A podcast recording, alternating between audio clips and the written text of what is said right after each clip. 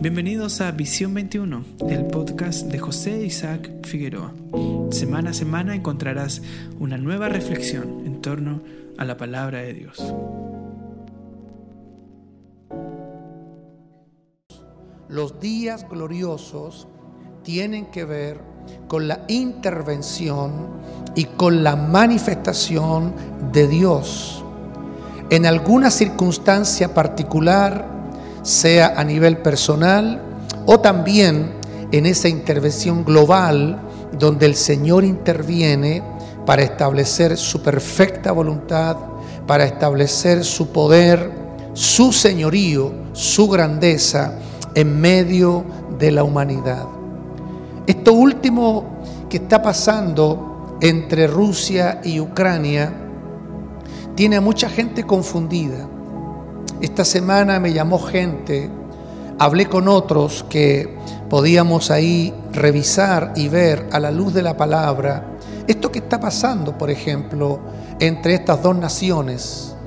Y sabemos que detrás de estas dos naciones hay conglomerados de naciones que unos estarán en favor de una nación, llámese Rusia, otros estarán a favor de la otra, que sería Ucrania. Y uno cuando mira esto a tantos kilómetros de distancia, quizás nuestra opinión es como difusa, porque no sabemos de qué lado estar, qué es lo correcto, qué es lo incorrecto. Y yo pensaba esta semana, en Rusia hay hijos de Dios, hay iglesia de Cristo, hay hermanos en Cristo que seguramente están orando están profetizando, están intercediendo para que esto no vaya más allá. En Ucrania también tenemos hermanos, hermanos que están orando en grupos, en células. He estado recibiendo noticias cómo Ucrania es un país que está enviando permanentemente misioneros a Europa y el mundo entero. Y conversaba con una, una persona esta semana y me decía que Ucrania se considera como el país que envía más misioneros de Europa a diferentes partes del mundo. No es un país de riqueza, es un país relativamente pobre. Y cuando yo veo ciertas escenas como un padre, una madre, dos, tres hijos con su mochila, y tienen que dejar su casa con todo, con todos sus enseres, ellos no saben si van a volver a esa casa porque la pueden bombardear. O no saben si pierden la vida saliendo de su país. En realidad, cuando tú comienzas a revisar todo esto, tú dices, Señor, ¿qué está pasando? Y fíjate que vas a la escritura y te das cuenta que Rusia está en las profecías bíblicas. Rusia está en la palabra. Y cuando nosotros empezamos a leer, a escudriñar, a revisar, podemos decir, Señor, nada nos debería sorprender. Esto que está pasando, esto que está ocurriendo, tiene que ver con los últimos tiempos. Y la iglesia, los hijos de Dios, los discípulos de Cristo, debemos ser entendidos en los tiempos debemos saber leer e interpretar qué está pasando y a la luz de la palabra, cómo podemos leer e interpretar todos estos acontecimientos. La iglesia es la entidad profética que Dios dejó en la tierra. ¿Para qué? Para ser entendido en los tiempos, para entender y comprender lo que está ocurriendo. En otras palabras, todo lo que estamos viendo frente a nuestros ojos no nos debería sorprender, menos asustar, pero sí tomarnos tiempo de oración, tomarnos tiempo de intercesión por las naciones que en estos momentos están en conflicto y que en estos momentos están al borde de destruirse prácticamente de manera catastrófica. Yo no sé si usted ha visto las noticias, pero tengo la sensación, y lo repito, tengo la sensación de que aquí están pasando cosas sobrenaturales, porque Ucrania, siendo un país tan pequeño, tan chico, está sabiendo salir adelante con una nación tan poderosa como es Rusia. Y por supuesto yo no comparto los postulados del primer ministro ruso y la forma que está manejando eso, pero lo que yo piense no es muy importante. Lo que yo diga tampoco es importante, porque son hombres con autoridad a nivel mundial, son potencias mundiales. Pero nosotros tenemos una herramienta que se llama oración y esa herramienta es súper poderosa para que nosotros como hijos de Dios estemos orando y estemos intercediendo por estas naciones. En estas naciones hay personas, en estas naciones hay cristianos, hijos de Dios. En estas naciones hay mujeres y varones que son inocentes. En estas naciones incluso hay soldados que ni siquiera quieren ir a la guerra a pelear esta guerra, porque no están de acuerdo están siendo enviados, están siendo mandados por un presidente o una idea presidencial. Entonces, hay tantas cosas que podríamos sacar en conclusión.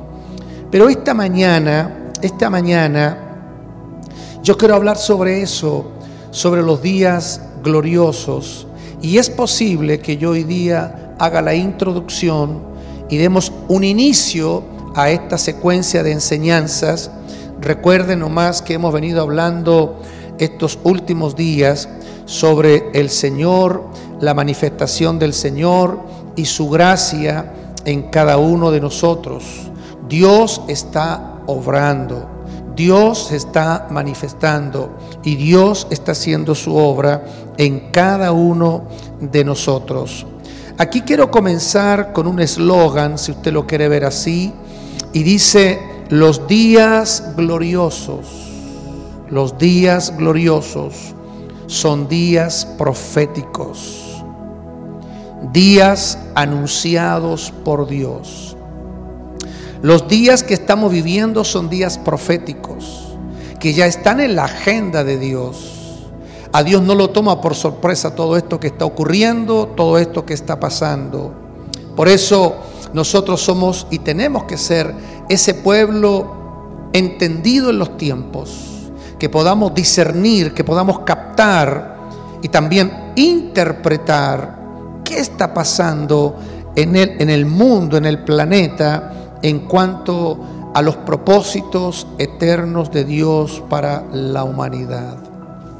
Quiero introducirme un poquito en lo que quiero compartir con ustedes y comenzar diciendo que nuestra Biblia se compone de dos testamentos el antiguo y el nuevo. Yo sé que no estoy diciendo nada revelador, nada nuevo, nada interesante, pero nuestra Biblia se compone de dos testamentos, el antiguo y el nuevo testamento. La Biblia completa son 66 libros, el Antiguo Testamento se compone de 39 libros y el Nuevo Testamento de 27 libros. El Antiguo Testamento comienza con Génesis y termina en Malaquías. El Nuevo comienza con Mateo y termina en Apocalipsis. Los hebreos, el pueblo judío, le llama a este libro la Tanaj. Y la Tanaj tiene que ver con el conocimiento de Dios, con la revelación de Dios. Cada vez que un hebreo va a leer la Biblia o las escrituras, ellos entienden e interpretan que Dios les está hablando directamente a través de este libro. Y en realidad, este libro tiene vida. Es como dijo el Señor Jesucristo allá en Mateo capítulo 4, verso 4, no solo de pan vive el hombre, sino de toda palabra que está saliendo de la boca de Dios. Este libro, desde el Génesis hasta el Apocalipsis, salió de la boca de Dios. En algún minuto, en algún minuto de la historia, en algún minuto de la vida del hombre, esta palabra salió de la boca de Dios y quedó escrita para nosotros. Y eso es lo que nosotros conocemos como Biblia. Algunos tienen una versión, otros otra versión pero eso es lo que conocemos como las escrituras. Pero Dios sigue hablando y Dios siempre tiene para nosotros una palabra fresca. Los hebreos dividen el Antiguo Testamento en tres partes, lo que le llaman ellos la Torá, que es la ley, también serían los profetas y también serían los libros sapiensales. Ahí está Salmos, Proverbios, Cantares, Eclesiastés. Eso para los hebreos son los libros sapiensales que te enseñan a vivir con sabiduría la vida cotidiana, la vida aquí en la tierra. Pero para dar inicio a lo que yo quiero compartir con ustedes esta mañana, que seguramente va a ser la secuencia de otros días o de otros domingos, em, quiero hablar un poquito sobre la ley y los profetas. Porque el Antiguo Testamento básicamente en su columna vertebral se compone de la ley y de los profetas. Cuando hablo de la ley, estamos entendiendo desde Génesis hasta Deuteronomio, aunque en realidad la ley se promulga y la ley empieza en el libro de Éxodo, cuando Dios le entrega las tablas de la ley a Moisés y Moisés se la entrega a los ancianos y los ancianos después se la entregan al pueblo de Israel. Ahí tenemos entonces la ley. Y la ley se compone, para aquellos que no saben, de 613 mandamientos. Muchos de nosotros hemos aprendido solo 10 mandamientos. La tradición, la religión nos habla de 10 mandamientos. El Señor Jesucristo en el nuevo pacto habla de dos mandamientos. Y Él dice, y esta es toda la ley. O sea, estos dos mandamientos, amar al Señor con todo tu corazón y a tu prójimo como a ti mismo, es toda la ley y los profetas. Y Jesucristo permanentemente está repitiendo eso, la ley y los profetas. Por si usted no lo sabía, hay más de 700 profecías en la ley que anunciaron la venida del Mesías. Más de 700 veces hombres que profetizaron mucho antes la venida de Jesucristo a la tierra. Así que Jesús no vino por casualidad.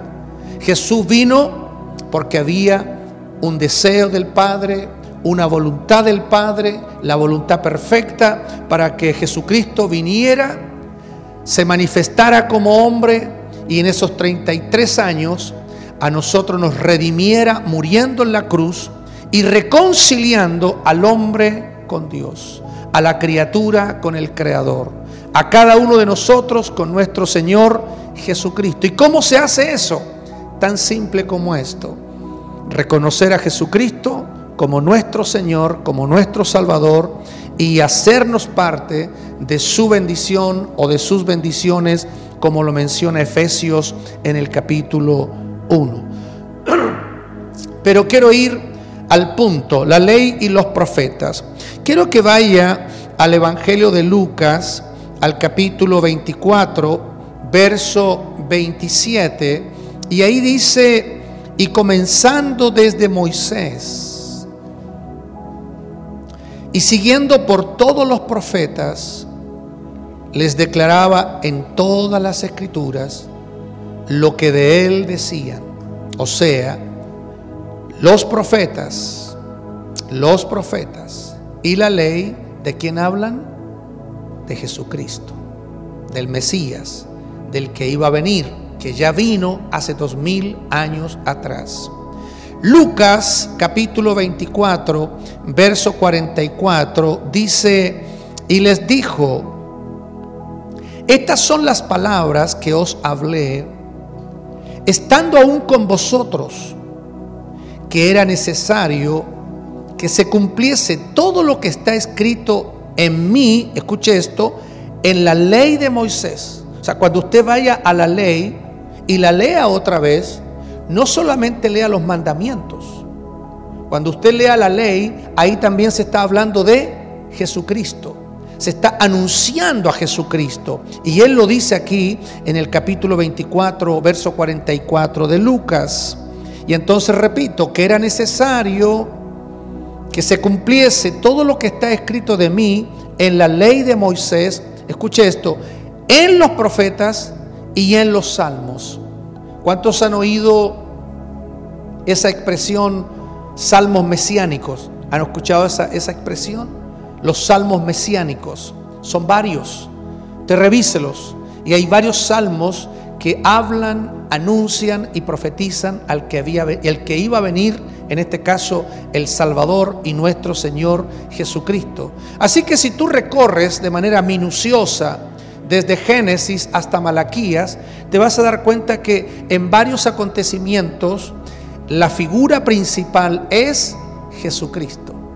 Y en el Nuevo Testamento ni se diga, desde Mateo Apocalipsis, el actor principal, el redentor de la humanidad, es también nuestro Señor Jesucristo. Pero quiero que vaya a Juan, cuarto Evangelio, capítulo 5, y veamos el verso 39. Mire lo que dice, escudriñad las escrituras, porque vosotros pensáis que en ellas tenéis vida eterna. Y escuche lo que dice Jesús. Y ellas son las que dan testimonio de mí. Nada más una aclaración. Cuando Pablo, perdón, cuando Jesús usa la palabra escrituras, para que lo entienda en su contexto, no se refiere a toda la Biblia, se refiere al Antiguo Testamento. Y, no se olvide, el Antiguo Testamento en qué se divide? En tres partes. Ya lo dijimos, la ley, los profetas y los libros sapiensales los libros que traen sabiduría para vivir. En esas tres partes se divide el Antiguo Testamento. Pero quiero avanzar. Escuche esto que yo considero importante. Aquí dice que el Señor Jesucristo dice que las escrituras, el Antiguo Testamento, dice Él, dan testimonio de mí, hablan de mí, profetizan de mí y enseñan de mí. Ahora, aquí hay una figura que yo no sé si usted la ha visto, que está en Mateo en el capítulo 17. Y ahí entramos al Nuevo Testamento. No lo vamos a leer, pero usted podría hacerlo en su casa. Estamos en Mateo capítulo 17. El título que tiene mi Biblia se llama La Transfiguración. Y yo le voy a poner como apellido la transfiguración de Jesucristo la transfiguración de Jesucristo delante de tres discípulos, Pedro, Juan y Jacobo, que en un momento de sus vidas, antes de ir a la cruz, Jesucristo se va a la montaña y se lleva a estos tres discípulos y se transfigura delante de ellos. Y de pasar a ser humano, pasa a ser Dios. De, de, ser una persona normal, natural, como el maestro, el hijo del carpintero, el hijo de José y María, de pronto se les convierte en el Dios Todopoderoso. Por si no lo sabía, se lo comparto. Algunos intérpretes dicen que esa transfiguración para Pedro, Juan y Jacobo en ese monte, que de hecho se le dice el monte de la transfiguración, era para demostrarles a ellos que no solo estaban frente a un ser humano, también estaban frente a un ser divino, o sea, frente a Dios mismo. Y ese ser que se había humanizado en ese monte se transfigura y vuelve a su verdadera naturaleza, que era Dios. ¿Por qué? Porque Cristo es Dios. Él ocupó un cuerpo, se humanizó, se hizo Jesús, se hizo el Salvador. ¿Para qué? Para redimirnos, para salvarnos y para perdonar nuestros pecados. Por eso dice también que Él sufrió nuestros dolores. Él sufrió nuestros sufrimientos. ¿Por qué? Porque Él se hizo hombre, se hizo humano como cada uno de nosotros. Pero fíjese que ahí pasa algo interesante. En esa montaña, en el verso 5, aparecen de pronto en esa experiencia sobrenatural, aparecen dos personajes. Uno Elías y el otro Moisés. Ahora, cuando usted comience a leer otra vez ese pasaje, esa experiencia, quiero que observe algo. ¿A quién representa Elías?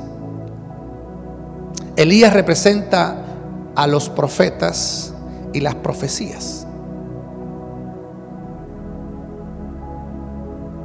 Dije Moisés, ¿no? Elías representa a los profetas y a la profecía. Y Moisés representa a la ley.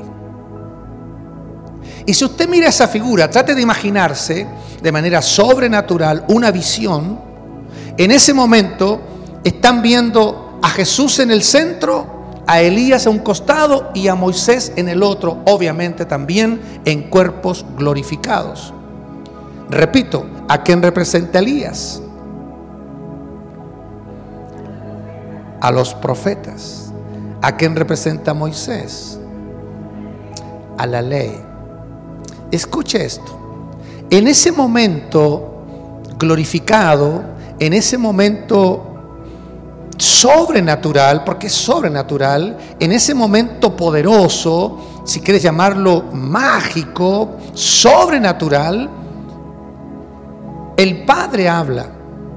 Pero antes que hable el Padre, Pedro tiene una opinión y Pedro tiene una sugerencia y él dice, hagamos tres enramadas. Hagamos una para ti, una para Elías y otra para Moisés. Y no le responde Jesús. El que le responde es el Padre. Y el Padre dice, este es mi Hijo amado en quien tengo complacencia. Quiero que observe lo que dice el Padre. No habló de Elías ni habló de Moisés, habló de su Hijo. Y él dijo, este es mi Hijo amado en quien tengo complacencia. Lo que está diciendo Dios en esa revelación es que Jesucristo es más que la ley y es más que los profetas. Es más, la ley y los profetas son los que hablan de Jesucristo. Son los que levantan a Jesucristo son los que ponderan a Jesucristo. O sea, la ley está al servicio de Jesucristo. Los profetas están al servicio de Jesucristo. ¿Por qué? Porque Él es el principio y el final. Él es el alfa y la omega. Él es el Dios todopoderoso. No hay otro mayor que nuestro Señor Jesucristo. Hay mucha gente que se ha confundido y ha ponderado la ley más que a Jesucristo o a los profetas más que a Jesucristo, pero no debemos olvidarnos que el centro, el actor principal, si quiero usar ese término, el actor principal de la escritura es Jesucristo. Aparece en el nuevo pacto, pero él desde el inicio, ¿se acuerda cuando dice Génesis, hagamos al hombre a nuestra semejanza? a nuestra imagen y semejanza, ahí está hablando la Trinidad, el Padre, el Hijo y el Espíritu Santo. O sea, Cristo o Jesucristo existió antes de venir a la tierra porque Él es eterno, es eternamente eterno. La verdad no tengo palabras para decirlo, para explicarlo, porque es difícil, tratar de hacerle entender con palabras finitas algo infinito, poderoso, sobrenatural, que no es fácil de digerir. Pero sí por lo menos quédese con esto. O sea, estamos frente al Jesucristo, al Dios todopoderoso, al creador del universo, aquel que dijo en el principio, hagamos al hombre a nuestra imagen y semejanza. Ahí estaba Cristo, ahí estaba el Padre, ahí estaba el Espíritu Santo y Él entonces está ahora aquí en el monte, en el monte de la transfiguración. Y mire lo que sucede. El Padre habla y dice, este es mi Hijo amado, en quien tengo complacencia. ¿Qué es lo que está diciendo el Padre? básicamente se lo resumo con estas palabras. Él dice, mi hijo es más que la ley y es más que los profetas. Y todavía la ley y los profetas están al servicio de mi hijo. ¿Por qué? Porque toda adoración, toda alabanza y toda exaltación es para nuestro Señor Jesucristo. Por eso que nosotros vivimos para Él. Pablo usa una expresión, él dice en una de sus cartas, si vivimos para el Señor, vivimos, y si morimos, para Él morimos. Sea que vivamos o que muramos, somos siempre del Señor. Ok, ahora, escuche esto.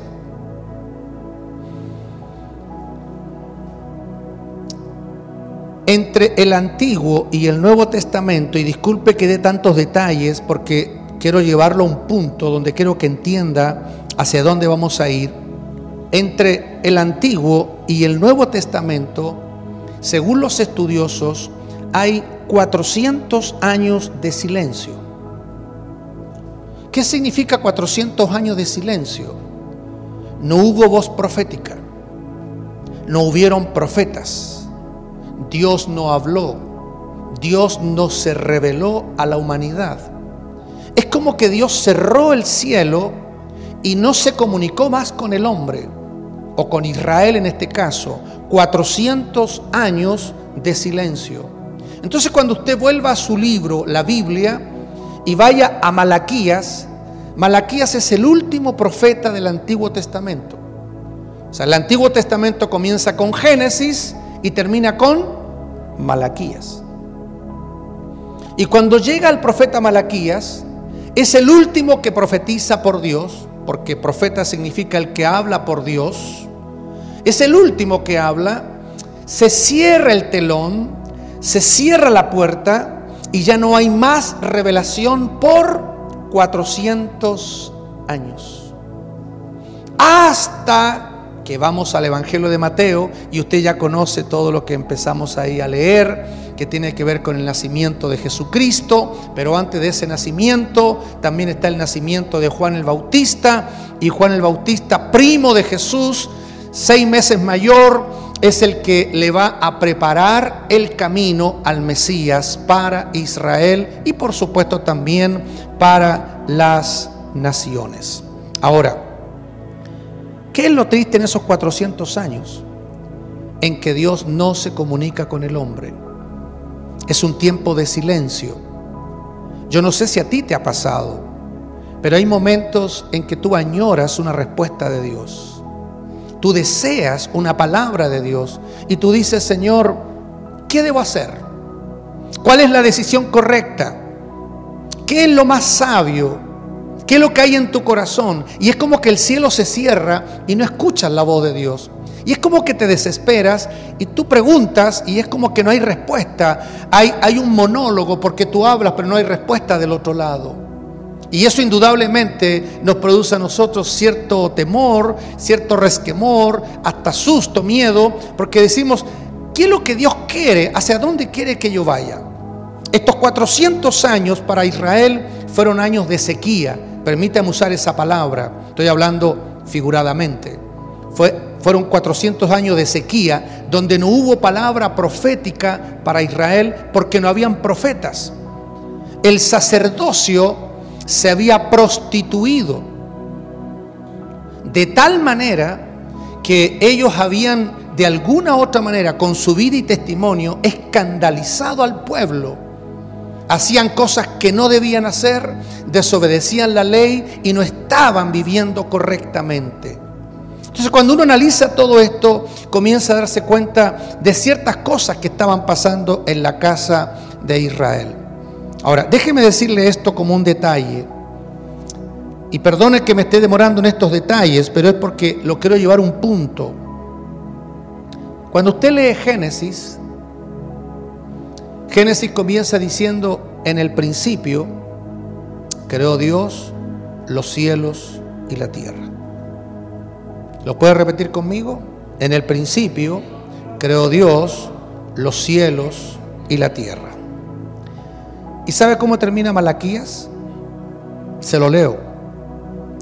No sea que yo venga y hiera la tierra con maldición. Vea cómo comienza Génesis y cómo termina Malaquías. O sea, estamos hablando de un periodo, de un periodo de aproximadamente cuatro mil años desde la creación de Adán. Se calculan más o menos cuatro mil años desde Adán en adelante, aproximadamente. ¿Y cómo comienza Génesis? Lo repetimos. En el principio creó Dios los cielos. Pero después dice, y la tierra estaba desordenada y vacía.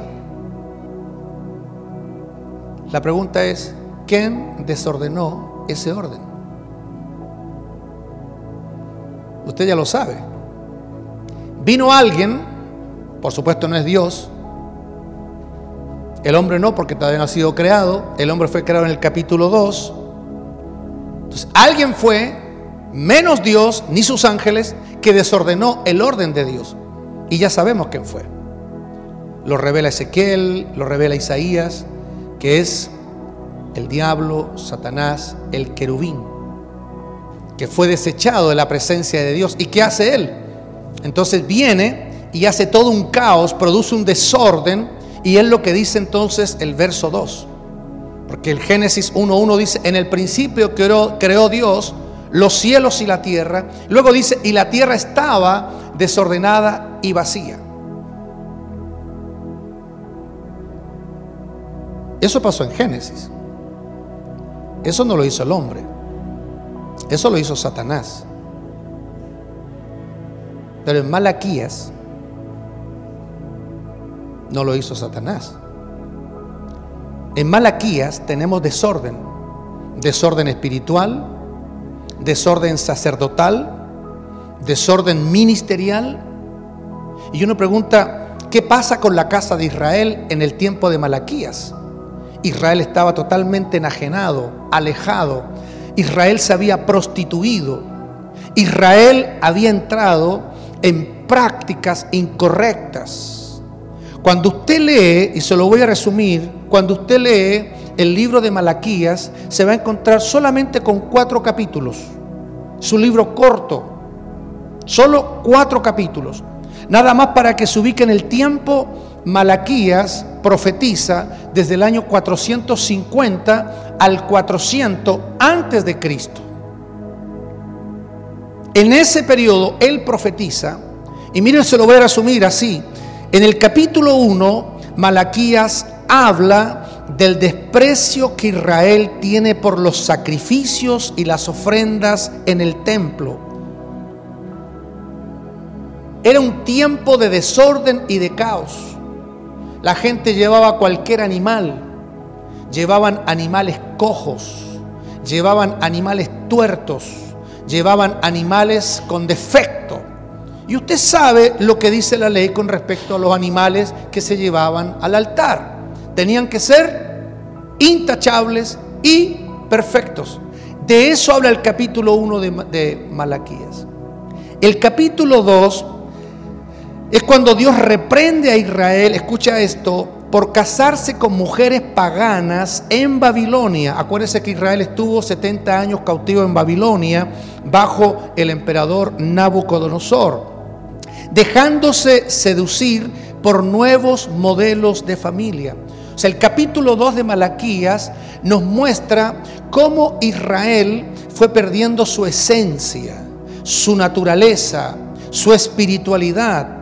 Y de ser un pueblo que tenía un solo Dios, pasó a ser un pueblo politeísta. Cualquier cosa podía ser un Dios para ellos.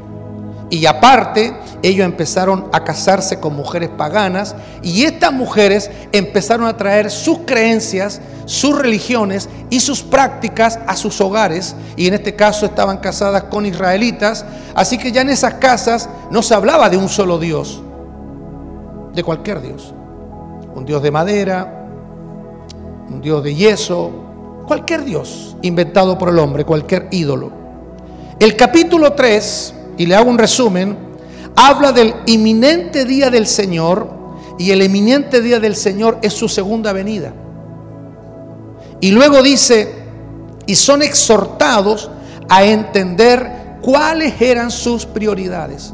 O sea, Malaquías en el capítulo 3 se levanta para hablar para hablar a Israel, a la casa de Israel, que debían arrepentirse, que debían volverse a Dios con todo su corazón, porque ellos eran un pueblo escogido, de acuerdo a como lo vemos en los primeros libros de la Biblia.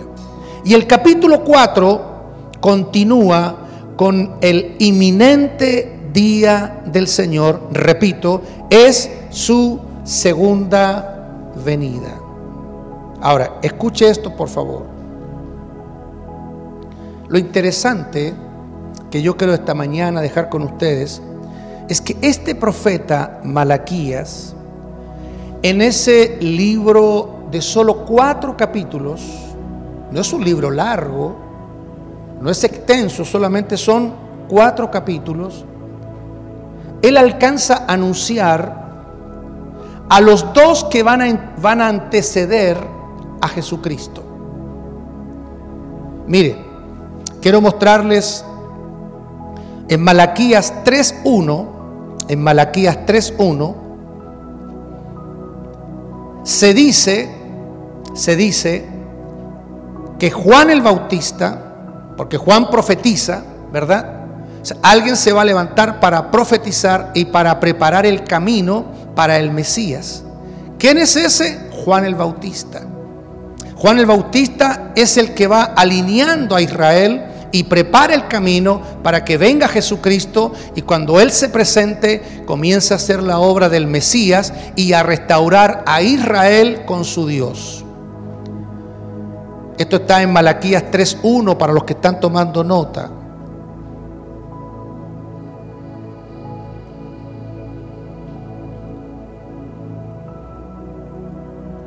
En Malaquías 4, 5 y 6 se habla de la segunda venida de Cristo, segunda venida de Cristo, repito, Malaquías 4, 5 y 6, donde ahí se anuncia al Mesías, a Cristo.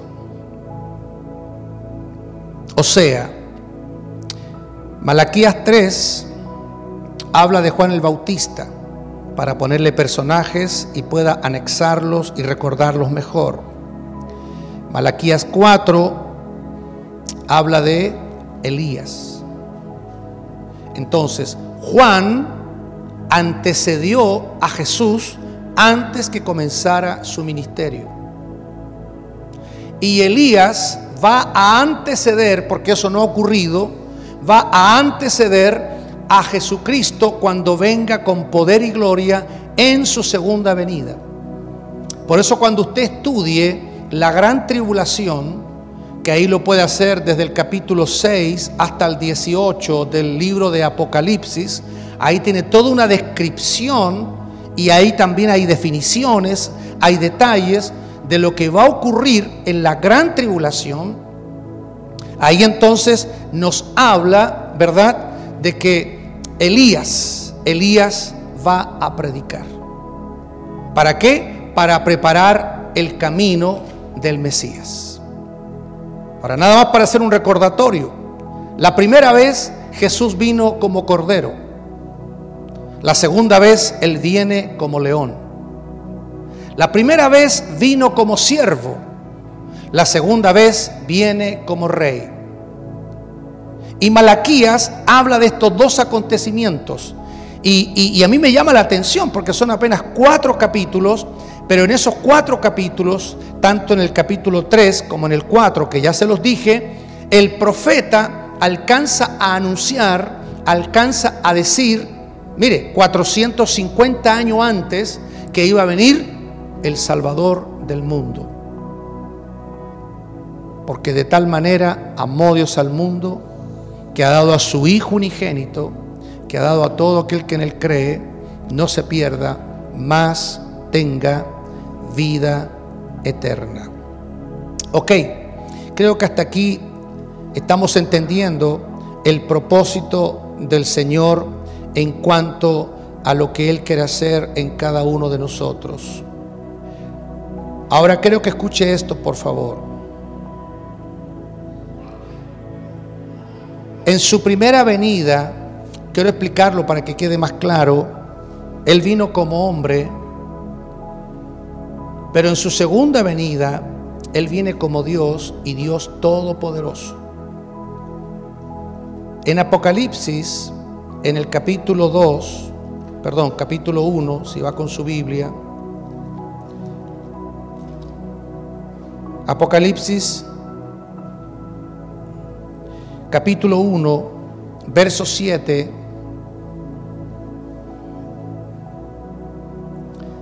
dice, he aquí, viene con las nubes y todo ojo le verá.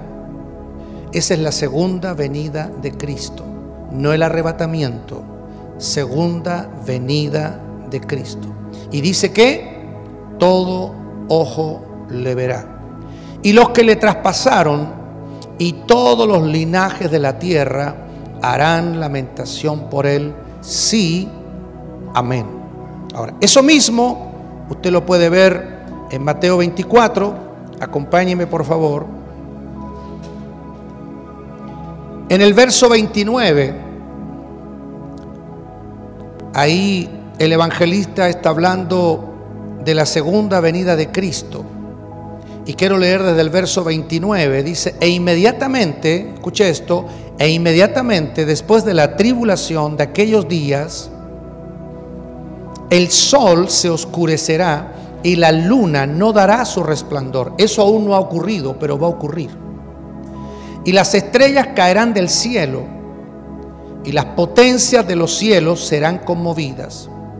Entonces, después, entonces, escuche esto, aparecerá la señal del Hijo del Hombre en el cielo y entonces lamentarán todas las tribus de la tierra y verán al Hijo del Hombre nubes del cielo con poder y gran gloria.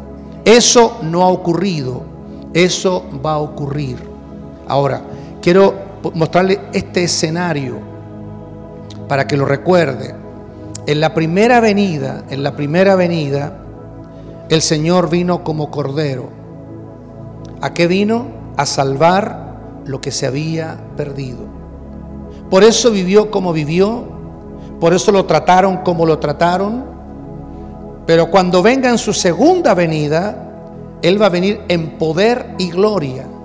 Él va a, va a venir en autoridad y dice que todo ojo le verá. En la primera ocasión Jesús vino como hombre a servir. Pero en la segunda ocasión, en su segunda venida, Él va a descender como rey para ser servido. Y desde ese descenso, el segundo descenso, cuando Él venga con cuerpo glorificado, como el Dios Todopoderoso, va a establecer su reino en el monte de Sión y desde ahí Él va a gobernar sobre todas las naciones del mundo. Eso lo conocemos nosotros como el milenio. El tiempo donde Cristo va a reinar por mil años de manera absoluta sobre la tierra. Ahora, quiero ir cerrando nada más algunas ideas. ¿Quién anuncia la primera venida de Jesús? Juan el Bautista. ¿Quién anuncia la segunda venida de Jesús? Elías. Y hay una hermosa conexión, que no voy a tener tiempo ahora para hacerlo, entre Juan y Elías. Nada más le dejo esta pregunta. ¿Por qué Juan se vestía como se vestía?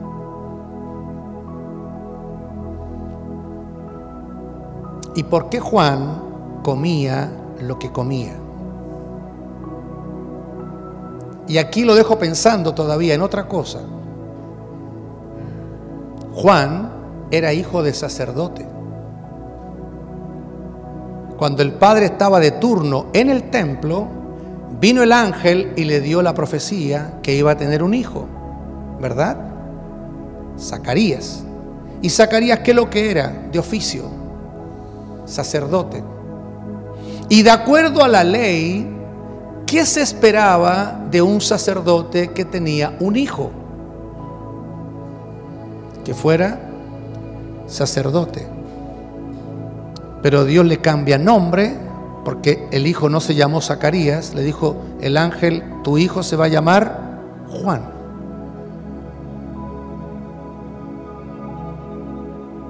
Y él tenía tinte profético, no sacerdotal. Él fue el que vino a prepararle el camino a Jesús.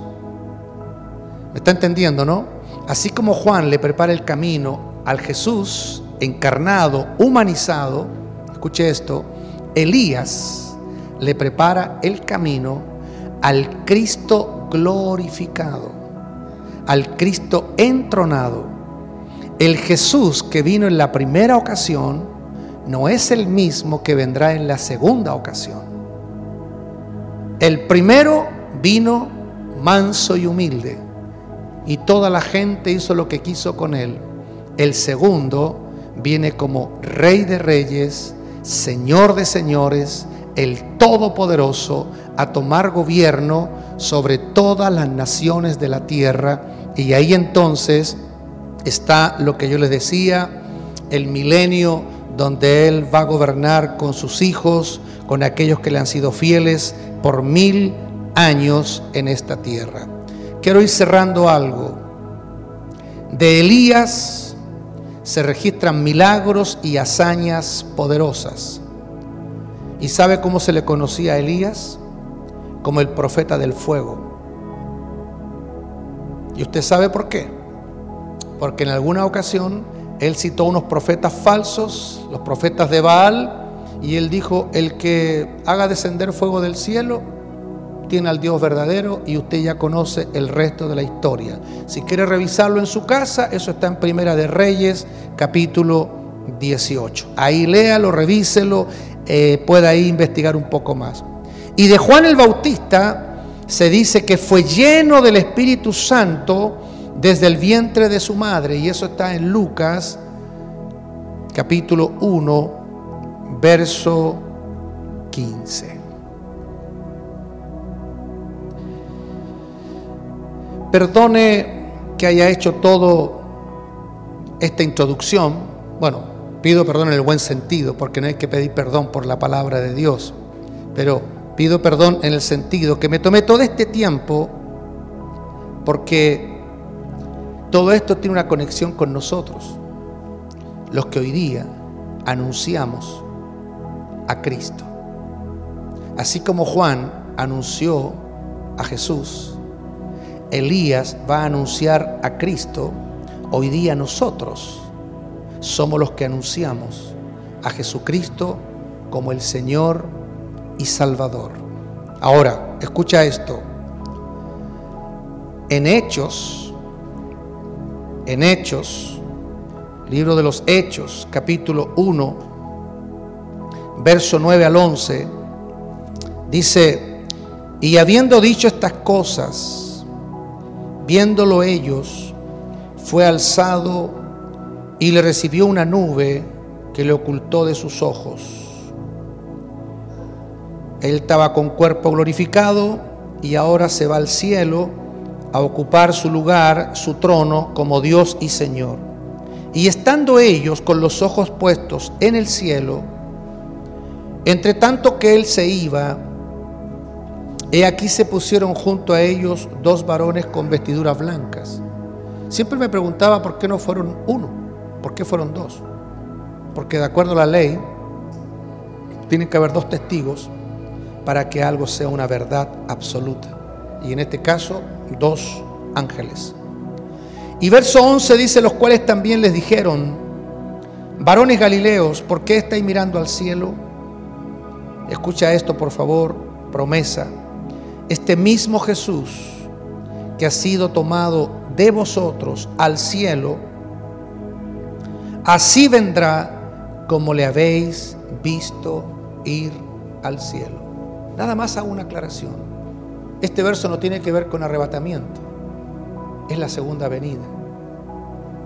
Es arrebatamiento antes, siete años antes que la segunda venida. Otro día vamos a explicar eso. Pero aquí está hablando en el verso 11 de la segunda venida visible de Jesús a la tierra. Yo soy de los que creo que el Señor va a volver. Más de 750 promesas del Antiguo Testamento hablando del Mesías.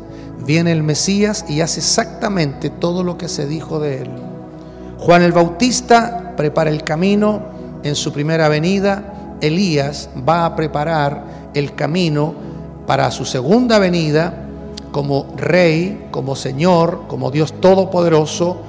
Y nosotros hoy día, como iglesia, como hijos, como discípulos, somos los que estamos preparando el camino del Señor.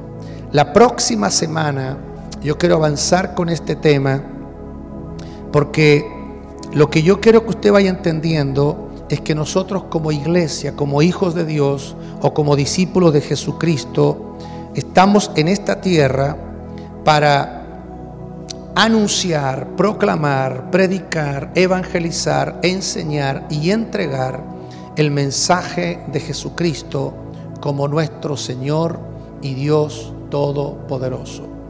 Quiero dejar esto como una introducción como diría alguien por ahí, estamos calentando motores. Ya la próxima semana me introduzco de lleno a lo que significa el que nosotros seamos aquellos que vamos a dar testimonio de nuestro Señor en este tiempo. Que Dios te bendiga. Será hasta la próxima semana, si Dios quiere.